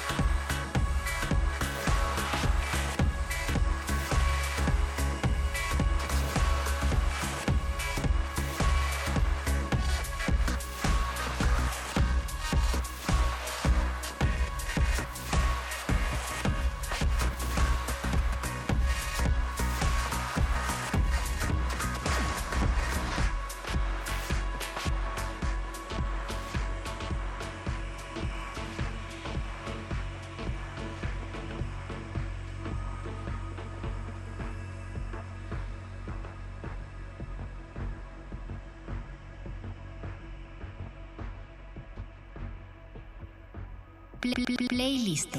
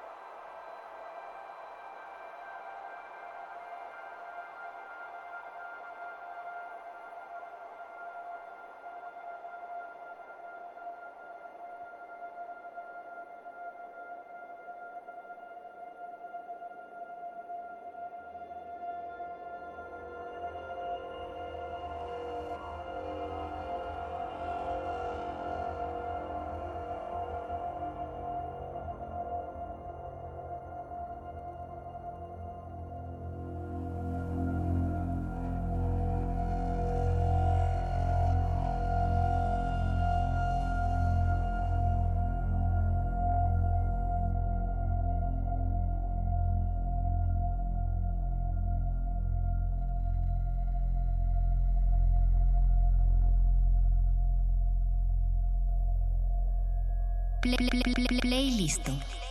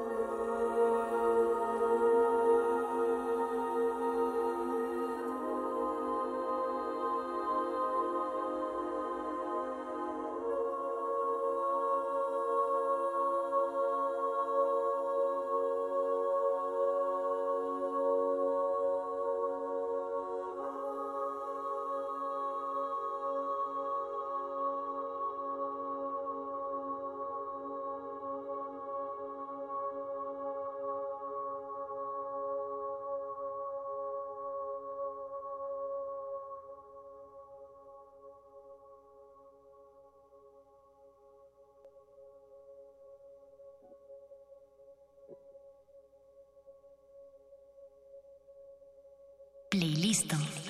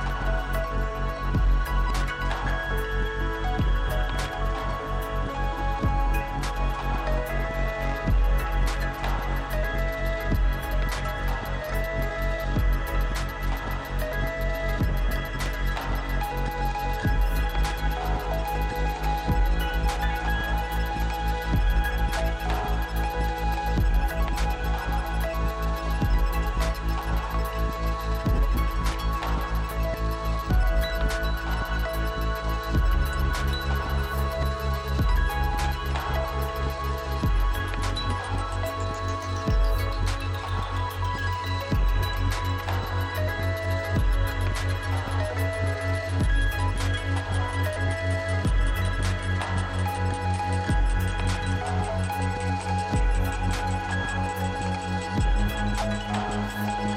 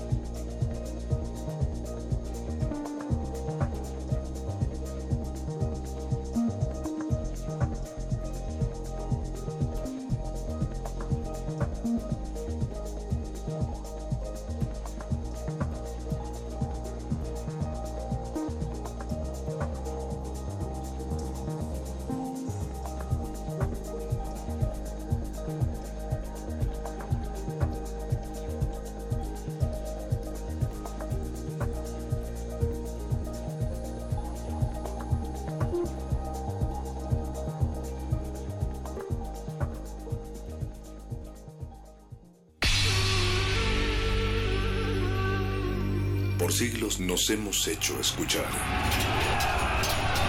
Nacimos como parte de esa inmensa mayoría. Hablar, Escuchar. debatir, proponer, cuestionar. Está en nuestra naturaleza. instrumentos de conciencia de nuestro pueblo. Usamos el sonido porque atraviesa obstáculos. Muros, fronteras. Nosotros somos la resistencia.